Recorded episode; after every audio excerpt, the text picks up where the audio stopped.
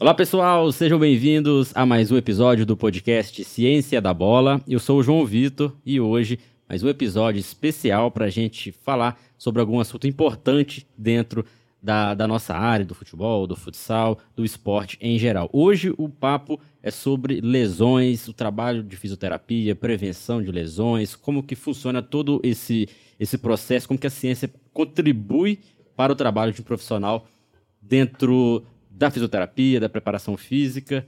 E para isso é interessante a gente conversar com quem está lá no dia a dia trabalhando com atletas. Então eu convidei hoje Vitor Kersu, que além de um grande amigo, né, a gente teve a, a, o prazer, eu tive o prazer de estudar junto com ele na graduação. Hoje ele trabalha no Cruzeiro. Em 2023 ele está no Cruzeiro, trabalhando na equipe profissional, na fisioterapia, mas já trabalhou em outros clubes de Minas, como Atlético e, e, o América, em outros esportes também. A gente vai entender um pouco isso aí, como que é trabalhar em diferentes cenários. Lembrando, você que está assistindo a gente aí pelo YouTube, deixa aí o seu curtir e também não esqueça de se inscrever para receber mais conteúdos como esse. Quem está no Spotify, marque favorito, sempre um prazer ter você aqui no Ciência da Bola. Beleza, pessoal? Vitor, obrigado por ter aceitado o convite. Você que já participou de um curso a gente, né? Inclusive, a gente vai deixar um link aqui para quem quiser entender um pouco mais sobre lesões no futebol, que é, é algo que a gente vê na TV acontecendo com frequência, mas é interessante que a gente entenda, pelo menos em partes, o porquê de acontece lesão, quais os tipos, como tratar. E você é um fisioterapeuta que tem esse conhecimento. Obrigado seja bem-vindo aqui ao canal. E aí, João, obrigado. Eu que agradeço pelo convite. Né? Espero estar contribuindo aí hoje para para mais um dia de conhecimento aí.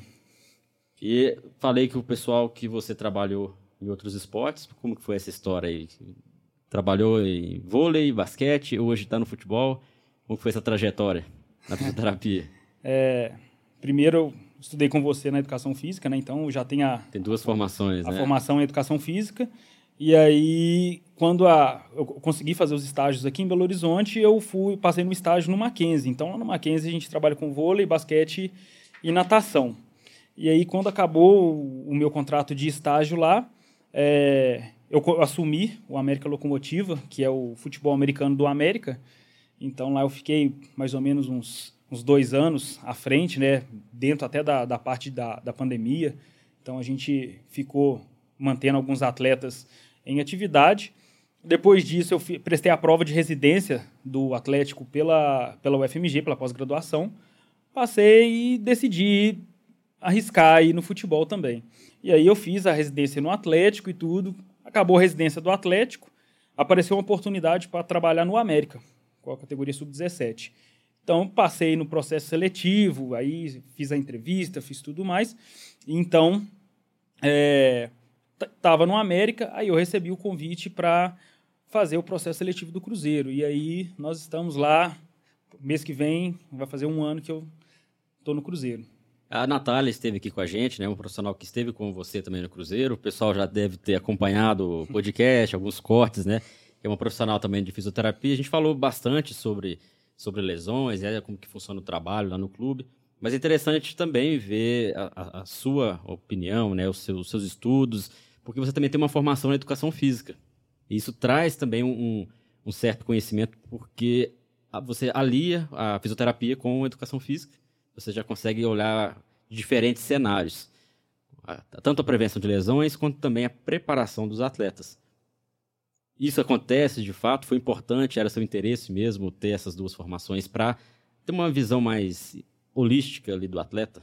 É, era. É, quando eu comecei a formação, eu queria mexer só com preparação física. E aí foi chegando no, no, nos últimos períodos ali, eu tinha algumas dúvidas em relação a por que, que aconteciam as lesões, porque quando a gente está na graduação da educação física ou trabalhando em educação física, a gente tem uma noção muito, muito legal é, de alguns parâmetros que a gente pode modular para tentar reduzir algum risco de lesão, para tentar alguns ganhos. Então, só que ele não me respondia. Ah, eu sei que vai acontecer uma lesão. Mas por que vai acontecer essa lesão? O que, que me indica que aquilo ali vai acontecer? Porque a gente, não, a gente na educação física, você não, não faz avaliação ortopédica funcional. você faz outras avaliações, né? Então, é, questão de mensuração de amplitude de movimento de alguma articulação, são coisas que, é, elasticidade de alguns músculos, são coisas que você não aprende na graduação de educação física. E eu fui muito curioso quanto a isso. E aí, a hora que chegou no meu último período, eu falei, poxa, tá faltando alguma coisa. Então, eu falei, eu vou, vou fazer fisioterapia. Porque mais do que eu gostava de treinar, quando eu jogava, eu ficava na fisioterapia. Machucava, é foi um atleta que machucou muito, então, me despertou essa curiosidade. E aí, hoje, tendo as duas formações, eu consigo enxergar mais esse processo macro do, do, do ambiente esportivo, né? Então, é, eu tenho, tenho um limite para trabalhar, né? A minha função no clube, por exemplo, é fisioterapeuta. Então, é, eu tento ao máximo cumprir os critérios da fisioterapia. Sei algumas coisas que podem ser usadas é, para aumento de é, de rendimento do atleta ali, tenho esse, algum conhecimento ainda, né? Porque tem muitos anos que eu formei educação física, então as coisas que eu estudo da educação física hoje são para otimizar a fisioterapia. Sim. E tem dado bastante certo. E aí, a partir disso, é, eu, eu, sou fisioterapeuta, tenho algum conhecimento de treinamento, porém, a minha função no clube é essa. Então, assim, a gente tem. Eu tenho que, às vezes, tomar cuidado com, com esse limite para não, não interferir no trabalho de outro profissional mas faz muita diferença essa visão do macro, né? Às vezes algum, alguns detalhes que eu preciso, é, que eu sei que o preparador físico já vai cobrar em algum momento da transição ou da preparação física, eu possa tentar quebrar ele e já colocar em alguma coisa da fisioterapia. E isso... E isso é também conversado, como que é o... Cada clube tem a sua cultura, né? Mas normalmente, pelos lugares que você já passou, tem essa integração fisiologia, preparação física, fisioterapia também a medicina, ele tem essa integração entre profissionais para que contribua um contribua para o, a performance de trabalho do outro. Acontece isso? Acontece. Tem que acontecer, né? É, a gente da fisioterapia a gente fica muito próximo com o profissional é, referente da transição, né? O futebol hoje, os outros esportes nem tanto, mas o futebol hoje ele é tão específico, ele atingiu uma especificidade tão grande que ele tem um profissional específico para fazer a transição do atleta quando ele sai da fisioterapia e vai para o campo. E qual, tem algum nome específico para É o preparador físico, né? A gente fala que, é, é, o da, é, o, é o profissional da transição. Então, ele é a hora que a gente entrega o atleta é, 100% dos parâmetros da fisioterapia, é, o atleta está com a força equilibrada, o atleta está com. Tá, tá mais próximo possível do, do, da simetria entre os dois membros ali, lesionado e não lesionado. É, então, a gente tem essa comunicação, com ele, tem que ter essa comunicação com o profissional, porque a gente entrega ele e a partir dali ele vai desenvolver esse trabalho. Então a gente, e a partir do momento que ele está ali, é, a, a, gente, às vezes a equipe precisa desse atleta para um jogo, então o técnico vem conversar a possibilidade, e aí a gente envolve o médico, o fisioterapeuta, o, o profissional da transição, o técnico, porque a gente tem que alinhar todas as expectativas. Eu tenho uma expectativa de evolução para esse atleta estar tá voltando para jogar. O profissional da transição tem outra perspectiva, o médico tem outra e o treinador tem outra. Então a gente tem que chegar no meio termo ali. Então, assim, é fundamental essa comunicação. Sem, sem isso num clube, a gente, a gente corre o risco de lesionar o atleta novamente. Então é um processo bem definido e, assim, para ilustrar para o pessoal, quais são os profissionais não precisa ser exatamente o exemplo do clube que você está, né? Mas de maneira geral dentro do, do, futebol. Médico, fisioterapeuta, nutricionista também entra. Entra. O nutricionista é muito importante na fase. Então vamos também. supor aqui que uma situação hipotética, o atleta lesionou. É, então ele vai primeiro para o departamento médico, onde está primeiro médico. Isso.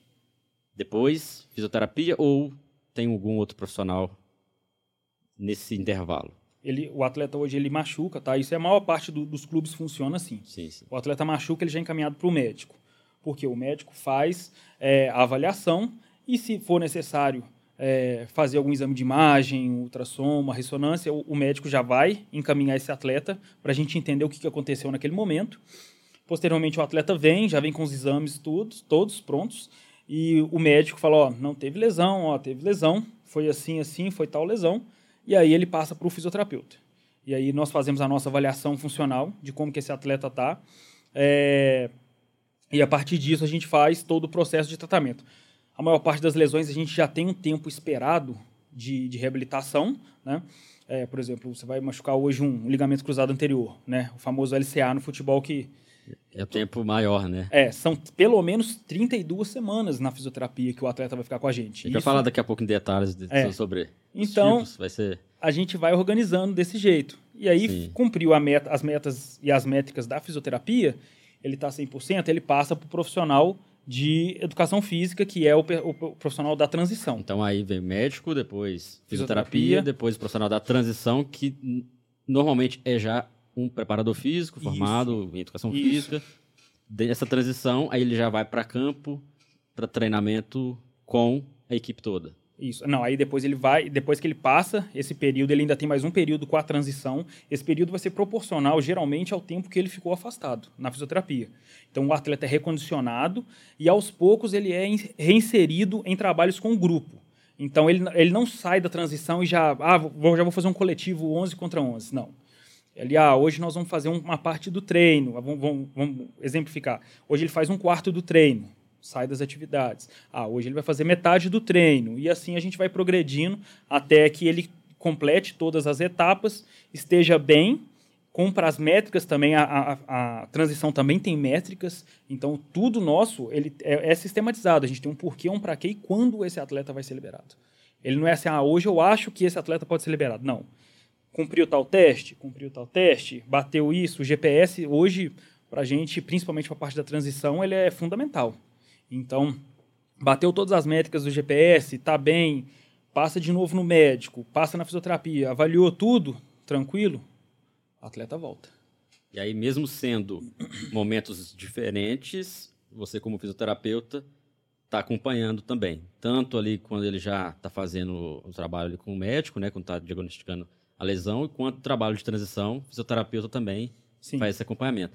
Depois que ele está apto, recuperado da lesão, Aí ele vai para a equipe, trabalho junto com o grupo, um outro preparador físico, mais de sim, um sim. preparador físico, fisiologista ali controlando cargas, também auxiliando nesse processo, nutrição também. Isso. Nutrição aparece a, em todo. É, a nutrição, no caso, quando o atleta machuca e a gente sabe que ele vai ficar um período longo, a gente já pede uma, uma avaliação do atleta, né? Para readequar a alimentação. Um atleta que, vai, que ia treinar ali é, cinco dias na semana e jogar no final de semana, ele tem que ter uma readequação alimentar, porque ele não Sim. vai jogar, ele não vai treinar em alta intensidade cinco dias e jogar no final de semana. Ele vai treinar numa intensidade controlada da fisioterapia, que não vai ser aquele está habituado, até chegar no ponto que ele vai ser liberado. Então a gente, de acordo com as fases que nós vamos evoluir na, eu estou numa fase que eu vou precisar aumentar um pouco a resistência desse atleta ali local. Eu já converso com o nutricionista, ela com alimentação. Ah, vou entrar numa fase agora que eu preciso hipertrofiar a musculatura que ele perdeu a nutricionista, vamos fazer um, um, planejamento. Então, assim, sucessivamente até ele voltar para o campo e readequar junto com os outros. Acaba que em todos os momentos, né, tem um, mais de um profissional tem. dando o suporte. O organograma fica fica bem, bem interessante assim as conexões. Sim, sim. E, inclusive quando o atleta não está com lesão, está treinando, fisioterapeuta também entra. Entra. No processo ali talvez de prevenção de lesões, é isso que acontece? Sim. O atleta eh, de lesões mais graves, principalmente, ele não sai. A hora que ele termina o processo da fisioterapia, não é, ah, terminou a fisioterapia, nunca mais vou voltar. O atleta tem todo um acompanhamento, ele tem as atividades preventivas que ele vai fazer, né? Então, cada atleta hoje, mesmo os que não estão no, no departamento médico, é, de acordo com a avaliação pré-temporada dele, ele tem é, um, um, preventivo individual para fazer. Então, a partir desse preventivo individual, é, tanto o atleta lesionado quanto não lesionado, ele tem um momento de fazer. Então todos vão lá. É, alguns a gente tem que pegar na orelha, normal. Eu não leva... gosto né, de fazer. Não. Mas eles entendem que a gente vai lá buscar, vem cá, vamos fazer, ele vai lá e faz. Então todos têm um preventivo. E quando sai da fisioterapia, o preventivo é melhor ainda, porque a gente tem que corrigir algumas, algumas coisas que a gente encontrou na pré-temporada, levar em consideração dele o histórico de lesão e a lesão que ele teve. Então a gente vai acompanhar esse atleta até é, ele terminar o período dele no clube. Vamos falar agora de, de lesões. Inclusive, tá um link aqui abaixo. Terminando o podcast, vocês podem clicar, adquirir o curso específico sobre lesões. O Vitor ele explica em detalhes tratamento, prevenção. É um curso bem legal. Quem trabalha na área aconselho a adquirir, tem até um cupom especial para vocês entenderem como que é trabalhar com... Não precisa ser exatamente um fisioterapeuta, tá? Para fazer esse curso. Pode ser o educador físico, você está estudando ainda, para entender todo esse universo. Aqui a gente não tem tempo para prolongar, mas é legal a gente conceitualizar ali algumas lesões no futebol, porque você trabalhou futebol americano, trabalhou basquete, vôlei, que são lesões diferentes, embora tenha algumas similares, né? Mas os membros que são utilizados no futebol, né, principalmente as pernas, é onde acontece a maioria das lesões, diferentemente do no vôlei, né, onde as lesões mais do, dos membros superiores. Eu acompanhando futebol, né, não sou fisioterapeuta, tenho formação em educação física, mas não atuo diretamente, né, com, com atletas. O que a gente vê no dia a dia são as lesões musculares, hum. as lesões ligamentares e algumas fraturas ósseas, né? Normalmente, qual que é a lesão que mais acomete atletas de futebol? Qual dessas, dessas três, ou se tem outras, né? É. Hoje nós temos é, que mais acomete o futebol, até é, boa parte da literatura também dá esse suporte para a gente, né? É, a maior, a, o esporte por si só ele pode ter lesão no corpo inteiro, mas as mais prevalentes que a gente pega com mais, mais facilidade no clube são os entorces, né? Tornozelo e joelho, principalmente tornozelo. As lesões musculares, principalmente do, dos isquios, né? A parte posterior da coxa. E aí, só para a gente voltar na, nas entorces, aí que o ligamento Isso. entre as, as lesões ligamentares. Isso. O entorse de joelho, ele pode levar tanto a as lesões ligamentares quanto é, de estruturas como o menisco, por exemplo. Então, é, os atletas de futebol hoje é o que eles mais têm medo de machucar. Eles sabem que uma lesão, por exemplo, de um LCA é, ele vai ficar um período longo na, na fisioterapia. LCA é ligamento cruzado, cruzado anterior. anterior. São dois ligamentos. Porque Isso. tem muita gente também que acompanha o ciência da bola e não é da área. Então é interessante a gente até assim trazer de uma forma até mais didática, uhum. porque muitos torcedores acompanham ali a atleta do Cruzeiro, por exemplo, foi lesionou o LCA, vai ficar nove meses afastado. Aí na cabeça do torcedor talvez pense, mas o que é LCA? Por que, que lesionou isso? Uma entorse, uhum. ligamento. No joelho a gente tem, basicamente, são dois cruzados, né? Dois ligamentos cruzados e, e dois laterais. É, com... colateral, lateral e colateral medial. Então são quatro. Isso. Dois cruzados e dois laterais. Isso. Normalmente, a lesão mais grave... É o do LCA. Ou do LCP, que é o cruzado posterior. Então, que é... é mais rara, porém ela acontece também. Que foi o caso, se eu não estou enganado, do, do Arana. Lateral do Atlético. Do Atlético é que pode eh, não, não pode não, essas lesões elas podem acontecer não só por entorse é, pode ser por trauma. Às vezes um, num encontrão perna, uma perna fixa o jogador chega no joelho o joelho hiperestende ou então o joelho dobra e roda ele vai vai ter uma lesão. Normalmente essas essas lesões dos ligamentos cruzados são rotações do, do joelho. Pode ser as rotações ou até uma hiperextensão mesmo do joelho ali dependendo de onde foi o trauma e o menisco é um, uma região interna ali do joelho, né? Isso. Como que, que, a gente pode... A grosso modo, a gente pode a explicar é, o menisco, eles são, são como se fossem duas rodelinhas, né? Vamos colocar aí duas rodelinhas de cebola, né? Para ficar mais fácil de entender, que ficam ali entre a articulação é, da tíbia e do fêmur. Então, ele, ele é responsável para melhorar a, acoplagem dos, dos ossos dos mesmo ossos e ajudar nessa, nesse deslizamento. Então ele pode acontecer, pode, pode, ser um, pode acontecer um trauma ou dentro mesmo da entorse, né? É, é, comum a gente ver o atleta torcer o joelho e ele rompeu o cruzado anterior e rompeu o menisco. Então aí vai, vai depender. É, Fica mais grave Quanto mais lesões ele tiver nas estruturas do, do joelho, mais tempo ele vai demorar para voltar. Mas por que, que a LCA demora mais? A lesão, por exemplo, de um outro ligamento tem um tempo menor de recuperação. Depende do, do, do grau da lesão também. Ah, isso, né? Não tem gravidade, é, níveis diferentes. Né? Isso. É, Para ficar mais fácil de entender, quando a gente coloca, é, quando os médicos fazem um enxerto novo, eles usam uma parte sintética e uma parte do, de algum ligamento de algum tendão seu. Então, é, geralmente eles usam o tendão do, dos isquios surais ele usa um pedaço do tendão, usa um enxertozinho é, sintético, e aí ele vai colocar aquilo ali no lugar do seu ligamento. Você colocando isso, não significa que eu saí da mesa de cirurgia hoje, deu um mês, eu já posso voltar Por quê? É como se esse ligamento ainda não tivesse maduro o suficiente e com a resistência suficiente para você fazer uma atividade. Então a gente depende da maturação desse ligamento, da religamentização desse ligamento ali dentro do joelho. Então não é só fazer cirurgia e voltar. Né? É, a gente sabe que de acordo com cada, cada é, período que a gente tem, a gente tem uma determinada resistência daquele ligamento até ele ficar 100% da resistência. Né? Então, é, quando coloca também, o médico não coloca ele é, soltinho, né? vamos falar assim a grosso modo, fica mais fácil. Não coloca ele de qualquer jeito. Coloca ele apertado. Ele, o médico faz todos os testes ali, né? Testes de gaveta, com o paciente ainda na mesa cirúrgica para testar se a resistência ficou boa. Porque se ele coloca esse ligamento muito frouxo, o atleta vai torcer novamente. Vai ter novamente. E, nova, e se tem novamente essa lesão, dificilmente ele vai ter um, um rendimento quanto antes, tanto quanto ele tinha antes, né? Isso, isso varia muito de atleta para atleta. Aquela lesão do Ronaldo, tão conhecida, né? Foi o LCA, mas teve outro ligamento, ou não? Foi só LCA? Dele, eu acho que, acho que ele rompeu o tendão patelar também, não rompeu? Se eu não estou enganado, que foi quando a patela dele saiu, eu não lembro a lesão mas ele teve outra lesão sem ser o do, do, cruzado. E você viu que depois que ele teve a primeira cirurgia, ele, ele desempenhou muito ainda. Né? E do tempo dele para agora, a gente evoluiu mais ainda nessa questão de reabilitação. Né?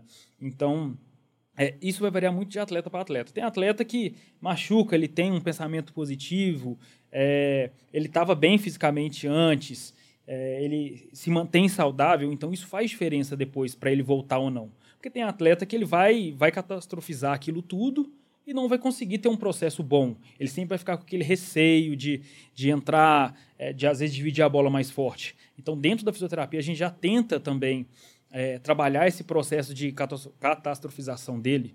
Né? É, a psicóloga também, outra parte fundamental, principalmente processo. nesses processos mais longos, é, a gente já alerta a psicóloga para está fazendo acompanhamento do atleta, então isso tudo faz, faz total diferença. É, não significa, se ele romper novamente, ele vai demorar um pouco mais de tempo para voltar do que a primeira lesão. Mas isso não significa que ele está afadado a não, não desempenhar mais. Essa lesão, ela é o fantasma do, dos atletas porque por causa do tempo e ela também é muito imprevisível, uhum. porque pode ter tanto um choque, né, a pancada. No caso do Ronaldo foi ali apenas um movimento que ele fez errado, né? Foi a biomecânica ali, que pode acontecer. Pode ser o gramado, às vezes, que não é com, com qualidade. E recentemente, até para ilustrar para o pessoal, tem a lesão do Guilherme Arana. Do Bruno Henrique do Flamengo, acho que também foi o LCA. Acho que o LCA também, que ele está bastante tempo afastado. Está bastante tempo afastado. São lesões que não importa se o atleta está indo bem, não importa a idade, acontece. Acontece. Não tem como evitar. A prevenção é para minimizar. Então, o que seria essa prevenção? Fortalecimento muscular? Tem vários fatores. É, hoje, a gente, se eu não tô, se eu não estou enganado, a gente é, faz, faz por volta aí de é, uns, uns, uns 15 a 18 testes, ele incluindo testes de mobilidade, de elasticidade, é, força de, de abdutores de quadril, força de adutores de quadril, isocinético, teste de salto. Então, a gente faz um compilado desses, de todas essas avaliações e a partir daí nós classificamos é, o risco de cada atleta sofrer ou não uma lesão. Significa que todo mundo que tiver muitos, muitos resultados ruins vai ter lesão?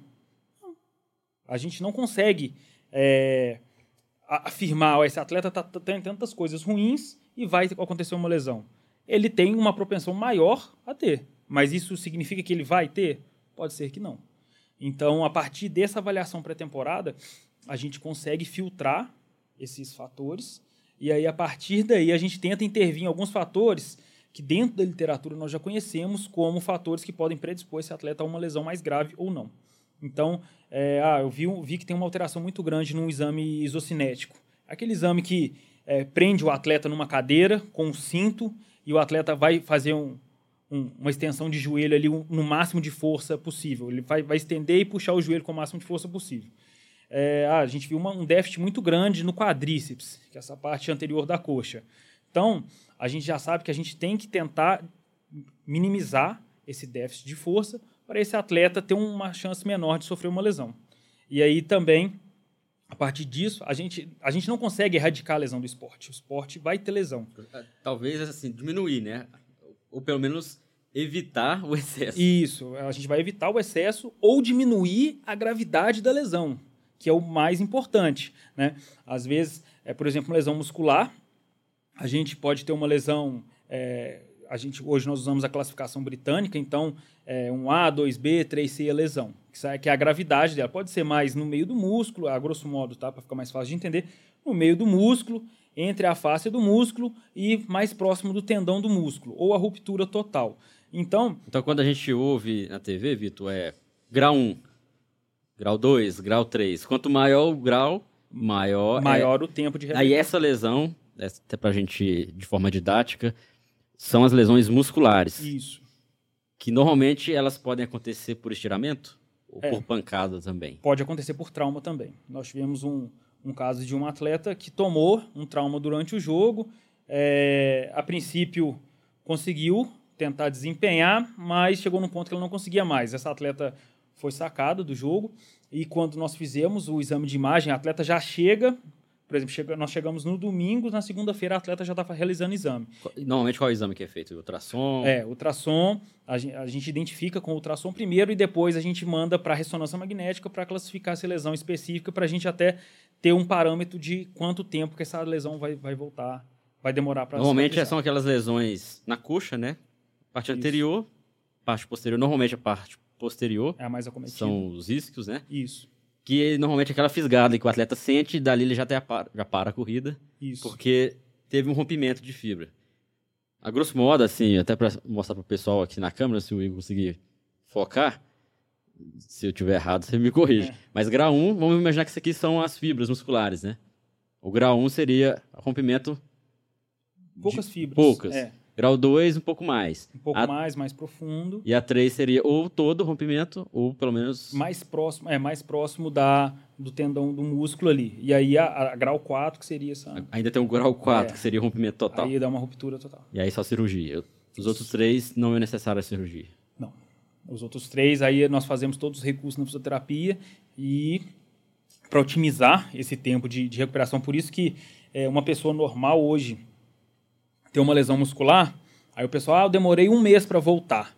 E aí, às vezes, você vê um atleta que tem a mesma lesão, se pô, em três semanas ele já estava voltando a fazer trabalho com, com o preparador.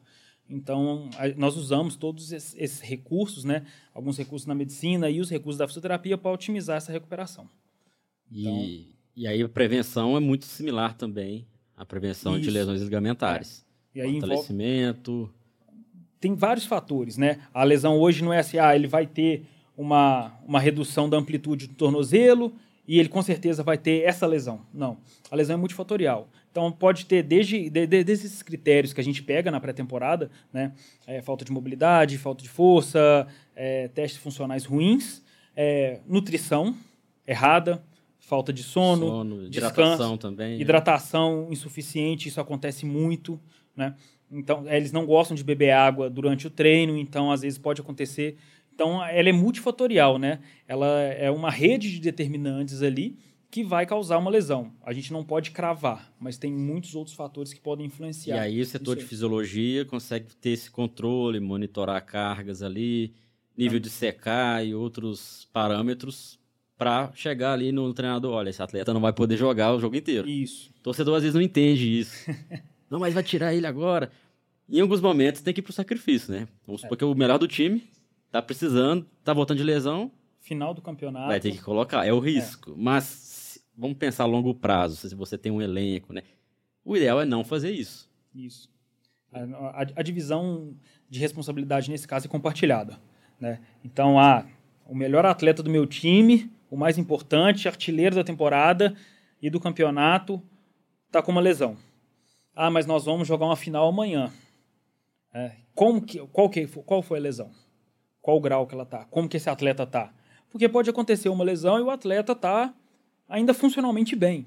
Então, nós temos que pesar essa decisão. Porque né? pode agravar também, né? Pode agravar. Né? Às vezes o atleta pode sair, por exemplo, né, vamos aumentar muito, de uma lesão no tornozelo, né? E aí nós fizemos todo o recurso, por exemplo, aconteceu com o Neymar. Uma lesão de tornozelo, mais, mais grave ali, né? Todo mundo viu. É, foi feito um trabalho, e aí a gente, pô, vamos, vamos liberar o Neymar.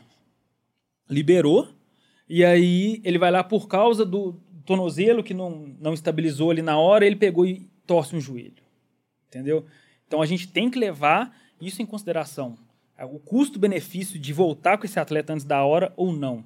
E geralmente é uma decisão complicada dentro do ambiente esportivo, né? Todos os esportes que eu passei, é, isso, isso é uma decisão complicada de tomar, né? É, muitas vezes também a gente informa o atleta, fala assim, ó, vai voltar, tem esse risco aqui, aqui nós vamos fazer isso para tentar diminuir e tudo, e aí? Se o atleta estiver bem e ver a necessidade mesmo, também é uma decisão compartilhada. E, e, essa decisão é do treinador? Não, de todos. A decisão final? Vamos, de todos. Todos. Todos. Porque se, se isso colocar o atleta em risco, a gente não, o departamento médico já não libera esse atleta. Aí se ele quiser entrar, tá indo com aval, não com aval de vocês, né? Olha, a gente é. não aconselha. É, é, você faz o custo-benefício ali apresenta, né? E aí tem outros fatores também que vão envolver essa tomada de decisão. Mas é, é por isso que eu, tô, que eu falei. Não tem como é, só o departamento de fisioterapia tomar uma decisão, só o departamento sim, sim. médico ou só o departamento técnico. Né? São conjunta, gente, né? Cada um apresenta, né? o técnico fala assim, ó, oh, eu preciso dele, ele que fez mais gol, é, ele é peça-chave na minha, na minha opção tática hoje.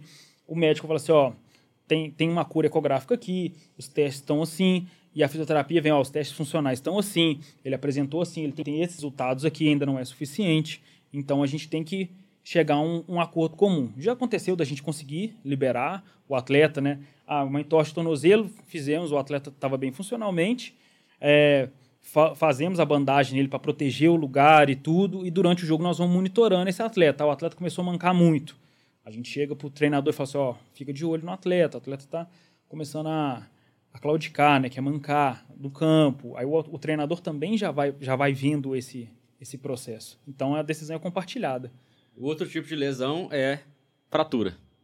Fratura. E a fratura é somente óssea, né? Óbvio, e aí pode ser normalmente da tíbia, da fíbula, né? Que são os ossos Isso. da perna. Fêmur, muito raro. Eu nunca ouvi falar de uma fratura do fêmur no esporte. As outras lesões acontecem muito. E até na, no pé, nos ossos do próprio pé. Qual que acontece com mais frequência? São as de fratura. De fratura é a lesão do quinto metatarso. Que é o dedinho. O, o, dedinho do pé. O dedinho. É o osso. Tem o dedinho do pé, o osso debaixo do dedinho do pé. Né, que é antes de chegar no dedinho. Aí ele pode sofrer uma fratura ali, ou por uma entorse muito, muito grave. Né? É, dentro da avaliação ali, é, no campo mesmo, o médico já faz essa, essa filtragem ali, né? E aí já começa todo o procedimento. Ou pode ser por um pisão, né? O atleta está com o pé, o outro pisou, ele puxou, pode acontecer de, de fraturar. É, então, são os mecanismos que a gente, que a gente tem. E, e, lesões, por exemplo, fratura de, da tíbia ou da fíbula, aí é Geralmente são traumas. Né? Geralmente são traumas diretos, né? É, já aconteceu, eu estava num jogo do, da categoria sub-17 do Atlético e Palmeiras. É, o, atleta, o atleta do Atlético adiantou a bola, e o atleta do Palmeiras foi tentar chutar a bola. A hora que ele chutou, ele chutou o joelho do atleta do Atlético. Deu para escutar o estalo do lado de fora. Então ele teve uma fratura de tíbia ali na hora. Nove meses? Tanto quanto a LCA? Não, aí vai, vai depende. O tempo de consolidação ali vai, vai depender Costuma de. Ser menos. É. Mas aí depende da idade. Isso. Atletas de base mais jovens conseguem recuperar mais rápido. Atletas já de idade mais avançada, demora, né? É, Por causa justamente ali do processo biológico. É processo biológico, mas assim, hoje nós temos muitos recursos para otimizar esse processo também. Então, nós temos uma, uma, uma média de tempo para cada tipo de fratura ali, e isso é feito também com o acompanhamento do médico, né? A gente faz a rotina de exames periódicos também, e aí ah, o atleta entrou hoje para mim, o que, que ele pode fazer? A gente começa o processo, deu o tempo determinado, ele volta no médico para uma reavaliação, o médico pede exame para ver como está a consolidação da fratura, e aí o médico, a gente conversa com o médico, oh, então nós vamos liberar, fazer mais coisas aqui para tentar otimizar esse processo. E aí nós vamos conversando com o médico até o momento que esse atleta está liberado. Bem Bem, bem complexo, né? É. Toda, todo Hoje, esse tudo- tudo hoje no, no clube nós temos processos para cumprir, né? É, principalmente para o bem do atleta. Então todo o processo que a gente faz, alguns às vezes não não gostam, eles ficam chateados que a gente tem que tirar do campo e tudo. Mas no final, é, todos os processos, tanto da fisioterapia, da medicina, da transição, é, esse- essa reinserção no trabalho do grupo, são processos do clube que a gente tem que cumprir para resguardar o atleta e também o clube. Né? A gente tem que ter um mínimo de trabalho possível ali de qualidade para a gente conseguir liberar esse atleta. Quem quiser entender um pouco mais sobre lesões, tem um link aqui abaixo. Você consegue aí adquirir o curso do Vitor, em parceria aqui com Ciência da Bola. Ele explica em detalhes né, todos esses, esses processos. Tem um, um tipo de lesão que muito torcedor talvez não consegue compreender, que é a lesão fratura por estresse. E já teve amigos que comentam comigo, mas o cara tá estressado, por isso que lesionou. estressado mentalmente, psicologicamente. Não é bem assim. né? Eu não consegui explicar, né? Justamente porque não entendo bem a fundo, mas o que seria essa fratura por estresse que normalmente acomete atletas? Vamos tentar é, exemplificar aqui mais fácil. É, um corredor de rua. Ele fica naquele ciclo de corrida por muito tempo. E toda a absorção de carga que a gente tem, se o nosso corpo não é tão bom funcionalmente, mecanicamente para absorver essa carga, essa carga vai parar em algum lugar. Então, a partir do momento eu bati o pé no chão, meu corpo absorve a carga no tornozelo, veio na panturrilha, no joelho, distribui no quadril, no tronco. Então, todo o corpo, eh, teoricamente, ele vai absorver essa carga. A partir do momento que você tem alguma alteração mecânica ali, eh, a- essa carga ela não vai se dissipar tão bem e ela vai ficar concentrando num lugar. Nesse caso, por exemplo, do- dos corredores e até do atleta de futebol, eles ficam no movimento ali muito tempo. Então, é, o nosso corpo, ele dentro do esporte, ele é um, ele fica no esquema de ele é estimulado, recupera, melhora, estimulado, recupera, melhora. Então, quando acontece essa fratura por estresse, né, lembrando que é uma explicação para tentar todo mundo conseguir entender, é, é o acúmulo de carga e o, e o tempo de recuperação não foi suficiente para recuperar, vamos dizer assim, aquele trauma que teve nesse lugar. É, é o estresse físico ali naquela região. Estresse físico sempre contínuo, Sem né? recuperação, sem descanso, sem Isso. repouso. E acontece.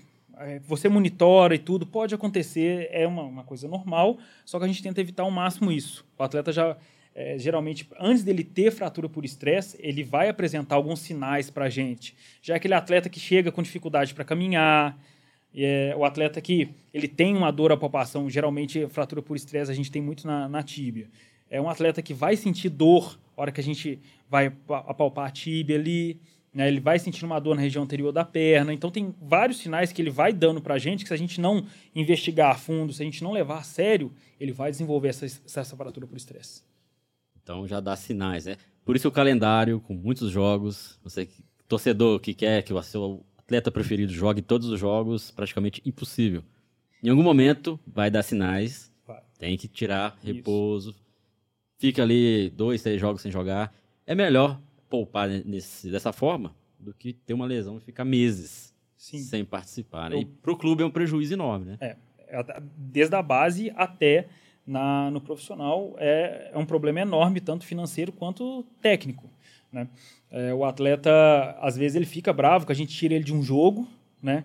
porque é, a lesão muscular também ela vai dando indícios para a gente. Né? Hoje nós temos é, termografia, né? dentro da termografia mesmo a gente já consegue ver algumas alterações de assimetria de temperatura nesse atleta. Termografia é, uma, é uma câmera que consegue visualizar pontos de calor, De calor. na musculatura. Quanto Isso. mais quente, processo inflamatório. Ali é um, É, um risco, de, possível risco de lesão. a, a interpretação é um pouquinho diferente, mas assim, vamos, vamos deixar desse jeito para ficar mais fácil de entender. Então, é, o atleta já chega lá para mim, ô Vitor, eu tô com uma queixa aqui na coxa. Eu levo esse atleta lá na fisiologia e peço o fisiologista para fazer uma imagem para mim. Aí o fisiologista confirma, fala, pô, realmente tem um ponto aqui que está alterado, com muita alteração de temperatura. Eu pego essa imagem, vou lá no médico. O médico, ó, deu uma alteração de imagem grande aqui. Olha para mim, por favor. Ele pega, vai lá, passa o ultrassom, o clube conta com o ultrassom, então a gente consegue fazer na hora. E a partir disso, o médico, ó, tem uma lesão, não tem uma lesão, pode ter um edema muscular ali maior, menor, que está atrapalhando essa função. Então a gente pega esse atleta, é, geralmente atleta, atletas da base, a gente faz muito isso, né? Então a gente pega ele, afasta ele, ou então, se, for uma alteração muito grande, ele é afastado. Uma alteração mais leve, tranquila, de uma, uma readaptação muscular que pode acontecer, né? Não é uma coisa, um bicho de sete cabeças, mas pode acontecer. E aí esse atleta ele, ele vai ser afastado um dia. Nós fazemos todos os recursos possíveis é, que nós temos para acelerar essa, essa recuperação. No outro dia, nós reavaliamos esse atleta nesse mesmo processo. Se for constatado que o atleta está bem funcionalmente, que é a parte da fisioterapia, né? funcionalmente e em relação a parâmetros de força. É, o atleta não tem alteração mais de termografia, o atleta não tem alteração mais da imagem, ele já apresenta uma cura ecográfica que a gente chama, né? Então, ele tem, a, nós temos a certeza que esse atleta pode voltar a desempenhar. E se ele for reavaliado e ainda tem alguma alteração relevante, a gente segura esse atleta mais um pouco, porque às vezes é melhor ele perder dois, três, quatro treinos do que ele perder é, um mês, dois meses de treino. Então a gente tem que explicar isso para eles também, principalmente para os atletas da base. Então ainda começando, né, não entendem muito bem isso. É. O profissional já passa por isso em muitos momentos, já, já compreende, sabe que, que essa lesão, uma lesão pode comprometer contratos, comprometer ali seus direitos de imagem, até seus objetivos futuros.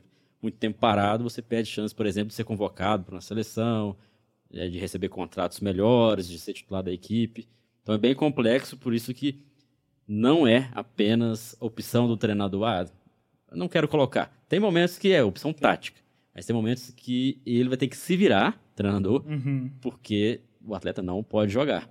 E com esse calendário enorme que a gente tem aqui no Brasil, a gente já falou muito sobre isso aqui no Ciência da Bola, muitos profissionais de clubes também falam a mesma coisa, mas infelizmente parece que, que não, não somos ouvidos. Né? É, uma, é uma arte, né?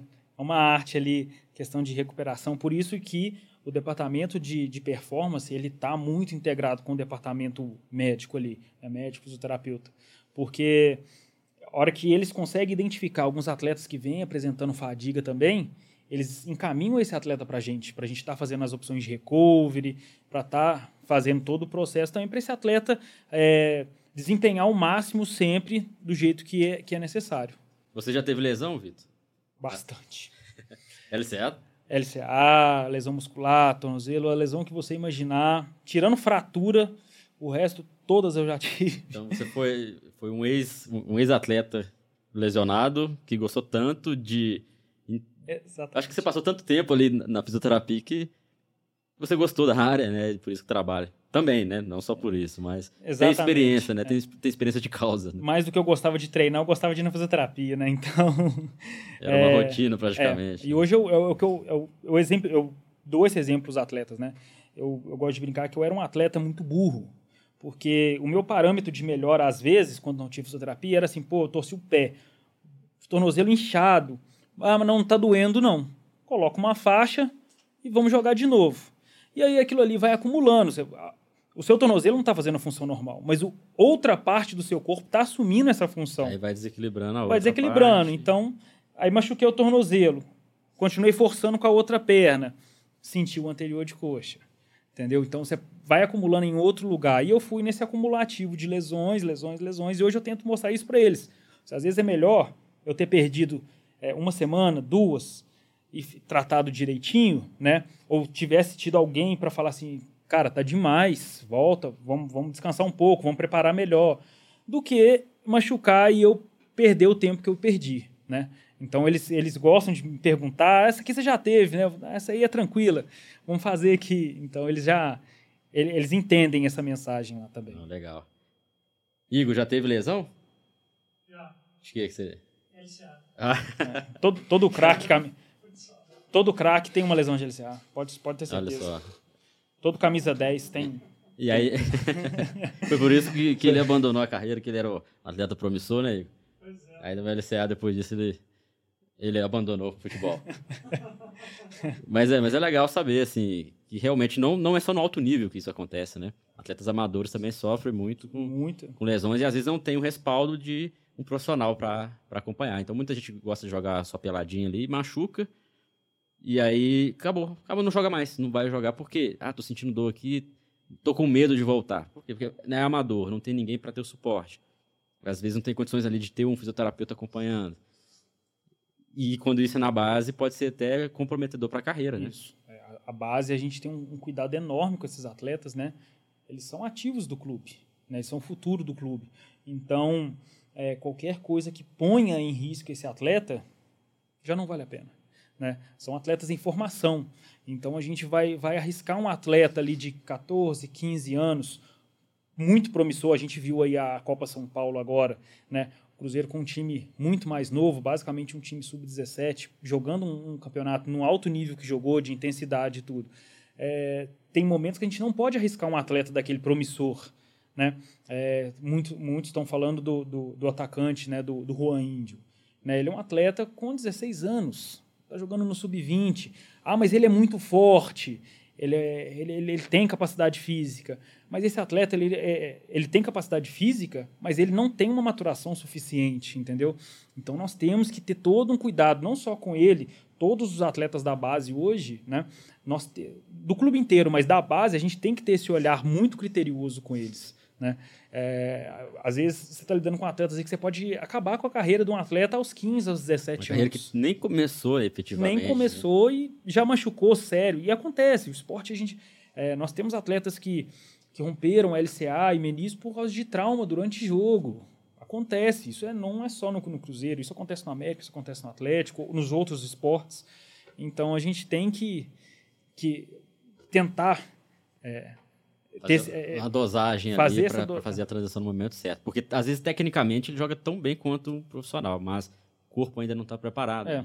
Ah, mas ele é forte, é alto, tá, mas o corpo ainda talvez todas as estruturas ainda, então é, ainda ele ainda está chegando ele está tendo os picos hormonais os picos maturacionais está desenvolvendo massa muscular e massa óssea então ele vai desenvolver ainda tem que ter todo esse cuidado né até por questões também é, psicológicas né muito a gente a, a, gente conhece histórias de, de, jogadores que com 14 15 anos com 15 anos já sustentam uma parte da família então tem todo esse, esse processo dentro do futebol é bem mais complexo é. né quem quiser entender mais de lesões, então fica o link aqui abaixo para conhecer ali, o curso, se aprofundar um pouco mais.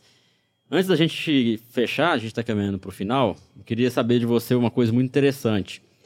Na Copa do Mundo, não sei se você viu isso, se o pessoal também acompanhou, alguns atletas estavam rasgando o meião. Você chegou a ver isso? Você chegou a ver isso? atletas estavam rasgando o meião atrás, porque, segundo eles, o meião estava pressionando muito ali a região da, da panturrilha, né? a famosa batata da perna. Uhum. Tava pressionando e aí estava rasgando para deixar mais leve. Tentei até entender um pouco mais, com certeza você vai explicar melhor para a gente. De fato, o meião atrapalha a circulação ali, e eles têm razão, ou é apenas um efeito placebo? Na cabeça deles, ah, fica melhor assim. E aí? Perceptivo deles. Tem Pla atleta. Então é placebo mesmo. Não é, cientificamente não faz diferença. Não é uma meia compressiva, né? Se fosse uma meia compressiva, que ela tem essa graduação de compressão, é, é claro que ela vai ter. É, vai, vai comprimir aquele lugar, tanto que você não vai receitar uma meia compressiva para um atleta jogar futebol. Porque ele não vai conseguir. E ela é usada normalmente para recuperação de lesões, meu. Atleta que não está é, recuperação de, é, geralmente problemas circulatórios, você vai usar uma meia compressiva. Agora, o meião, ele não é uma meia compressiva, mas tem atleta que tem uma, uma, uma, uma panturrilha, né, uma batata da perna maior, ele vai sentir desconforto, né? É aquele atleta que joga com meião mais alto, meião mais baixo. Então, muitos hoje, eles pegam, cortam aquela parte do meião, que a parte de baixo do, do encaixe mesmo do meião, colocam uma meia normal por baixo e colocam o meião em cima é, geralmente coloca uma meia por baixo, coloca a caneleira e veste o meião por cima, porque aí não aperta também na chuteira. Às vezes o meião, a parte de, que coloca no pé, é um pouco mais grossa, então dentro da chuteira pode ficar apertando Isso o pé. Mais. E aí eles colocam uma meia normal, colocam o meião, e aí às vezes você vê, você vê aquelas coisas que a câmera foca assim, tá o atleta com, a, com, a, com o meião e tem um, um pedaço de esparadrapo, um pedaço de fita prendendo. Geralmente aquele atleta cortou o meião. Então isso aí é preferência deles, né? Alguns sentem confo- confortáveis, outros não sentem, então vai depender de atleta. Mas falar que tá, tá comprimindo ali é, é, é mais difícil. Então é mais o psicológico, porque ele se sente bem. É, São práticas que acontecem, não só dessa forma, mas acontecem em outras maneiras também, né? Você é fisioterapeuta já deve ter vivenciado isso. Desde que não faça mal, tudo bem. tudo bem. Agora, se alguma coisa vai contra ali os preceitos científicos voltado para a fisioterapia, aí você já dá um puxão de orelha, ó, não pode. É. Tem- você tem exemplos aí para citar gente? A, a gente tem que sempre orientar, né? É, a gente não pode, não pode hora nenhuma esquecer que todos os atletas, até os menores, eles, te, eles aprenderam coisas durante o percurso deles. Então, às vezes, eles aprenderam alguma coisa que é conhecimento popular, que é alguma coisa que, ah, meu pai falou que se eu colar um esparadrapo aqui, eu vou jogar melhor. E assim, você tem que ter essa, essa, essa parte, porque Que faz parte do universo do futebol, Faz né? parte. Essa magia e tal. Por Todo- mais que não tenha nada científico, mas psicologicamente faz bem, né? É, o gente que joga bem assim. O futebol é, é- é assim, ele é, um- ele é folclórico, né? Sim. Ele tem várias, várias lendas, várias, várias coisas que, que para um atleta faz diferença na hora do jogo, né? É, tem atleta, acho que apareceu até o Cristiano Ronaldo uma vez, tampando o umbigo na hora de jogar. Ele pegou o esparadrapo, tampou.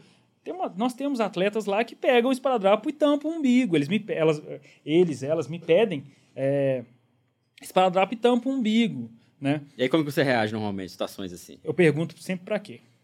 E aí, por exemplo, o atleta quer, ah, eu quero colocar um esparadrapo no meu joelho. Mas para que que você quer colocar? Ah, não, porque eu machuquei aqui. Ah, não, porque eu sinto melhor. Eu vou lá, avalio e explico para ele. Falo assim, ó, mas a gente pode fazer outra coisa que vai ajudar mais. Ah, não, eu gosto de fazer assim. Deixa o atleta fazer. Né? A gente orienta. E aí, aos poucos, no dia a dia, a gente tem esse processo de educação para eles. Para que, que serve uma bandagem? Como que usa essa bandagem? Quando que a gente vai usar? Né? Porque às vezes o atleta ele fica dependente também de bandagem. Né? Tem atleta, aí a- a- a- todo mundo vê os atletas às vezes só com o esparadrapo aqui no punho. Às vezes não é para nada. É o estilo dele, gosta e tudo. A gente sempre explica, né? E valorizar o material também que a gente que a gente tem, muitos outros clubes não têm, então a gente tem que ter essa conscientização com eles. Mas tem inúmeros casos de atletas. Eu tinha um atleta de basquete uma vez que ele, ele só conseguia jogar se fizesse uma bota de esparadrapo específica nele. E aí eu custei para entender como que é a bota que ele queria que fizesse, né? É, e às vezes que a gente tentou fazer ele jogar sem, o desempenho não foi o mesmo. Ele falou: ó, não sinto firmeza, não, não, não, não gosto de jogar. E aí a gente faz, ah, tem que fazer um preventivo pro tornozelo, tem que ganhar isso, fortalecer aqui. E ele não. Então a gente coloca o atleta super bem. Então tem, tem essas crendices, né? De, de, de bandagem. Isso aí é, é bastante. E aí você tem que saber lidar com isso. Tem. Se você bate de frente com uma situação dessa, o vilão da história Pode ser. pode ser o profissional. É, o futebol é uma não é uma ciência, é um esporte, o es- todo esporte é feito por humanos, né? Tem a parte biológica, ou seja, então a ciência ainda entra muito forte na parte biológica, principalmente onde você trabalha, setor de eh, trabalha com lesões, né? Mas o esporte em si, o futebol em si, ele une várias das ciências e vários de outros conhecimentos. Inclusive até essa magia, esse conhecimento popular, esse folclore, que faz sentido desde que eh, não prejudique o que realmente faz diferença, né? Então, por exemplo, vamos supor que ao invés dos atletas rasgarem o meião, eles colocassem um meião para apertar. Aí talvez poderia prejudicar realmente de fato Isso. aí né? Ou alguma outra coisa. O, o esparadrapo no umbigo não vai atrapalhar. Mas se fosse, por exemplo, esparadrapo no olho, sei lá, poderia atrapalhar o rendimento. Justamente. E aí cabe você, profissional, estar flexível. E, desde a base, de repente, já mostrar para ele a importância. Ó, Você pode fazer, mas você chega a falar, "Ah, não, não faz diferença.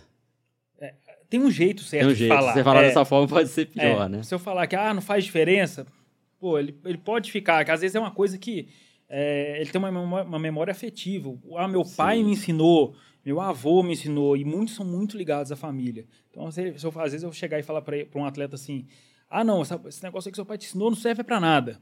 Pô, ele vai ficar assim, pô, mas eu usei tanto tempo, achei que era bom, meu pai Vai falar que você é ensinou", mentiroso. Entendeu? Então, assim, você tem que educar. Fala assim, ó, sim. isso aí tá te ajudando, mas tem uma outra opção, cara. Ó, se você jogar 100, pode, pode acontecer isso aqui, pode ficar melhor e tudo. Então você tem que ter, principalmente na base, essa, essa parte educacional com eles, né? Então é, é tudo uma construção com os atletas ali todo dia, e tem, às vezes tem que falar a mesma informação várias vezes, e eles vão absorvendo aos poucos. Legal, Vitor. Muito bom esse papo, falando né, sobre lesões, sobre como é o trabalho de fisioterapia, prevenção. Espero que o pessoal tenha gostado. Fica de novo o convite aí para acompanhar no link abaixo aí o curso com o Vitor.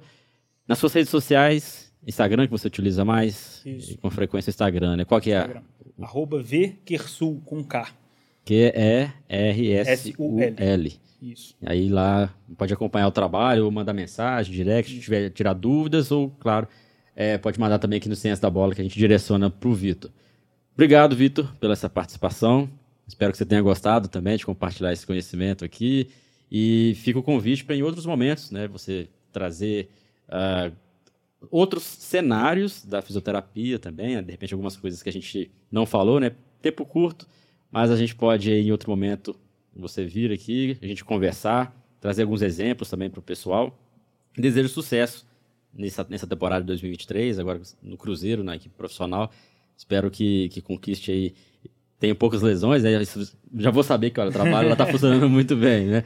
E que com certeza né, tenha frutos, colha frutos aí. Não só dos resultados, mas também a qualidade do trabalho cada vez melhor. Eu que agradeço o convite, né? Só deixando. A gente, hoje eu fico entre o profissional e, e a categoria sub-20, então é, tem as duas vertentes. Né? E falar um pouquinho do curso. É um, eu, eu tentei fazer o curso, é um curso de aprofundamento, né? Ele é mais provocativo ali para você ver as opções mesmo que você tem para estar trabalhando com as lesões esportivas. Então, essa parte também, é, quem fizer o curso vai ver lá que tem alguns detalhes. é, pegar assim, vamos falar, o pulo do gato dentro do, do curso de lesões ali nas partes de tratamento e tudo, vai ser bem legal. Já dá um embasamento, né? Para quem, pra quem já está atuando, vai orientar melhor, né? Para quem ainda não está atuando, é um curso que vai trazer conceitos também, Isso. para mostrar os tipos, como evitar, lesões, enfim, é bem legal. E o pessoal, com certeza, tá- os que já adquiriram gostaram. Espero que você que está acompanhando a gente também possa adquirir. Vitor, obrigado. Eu Então, agradeço. Nos vemos em breve Sucesso para nós. aqui no Ciência da Bola. Pessoal, obrigado novamente pelo carinho da audiência de vocês. Não esqueça aí curtir, inscrever e marcar como favorito para que a gente aumente essa comunidade aqui no YouTube, aqui no Spotify também. Tá certo? Esse foi o episódio 102. Na semana que vem, mais um convidado para a gente falar de um outro tema importante aqui no podcast do Ciência da Bola. Grande abraço.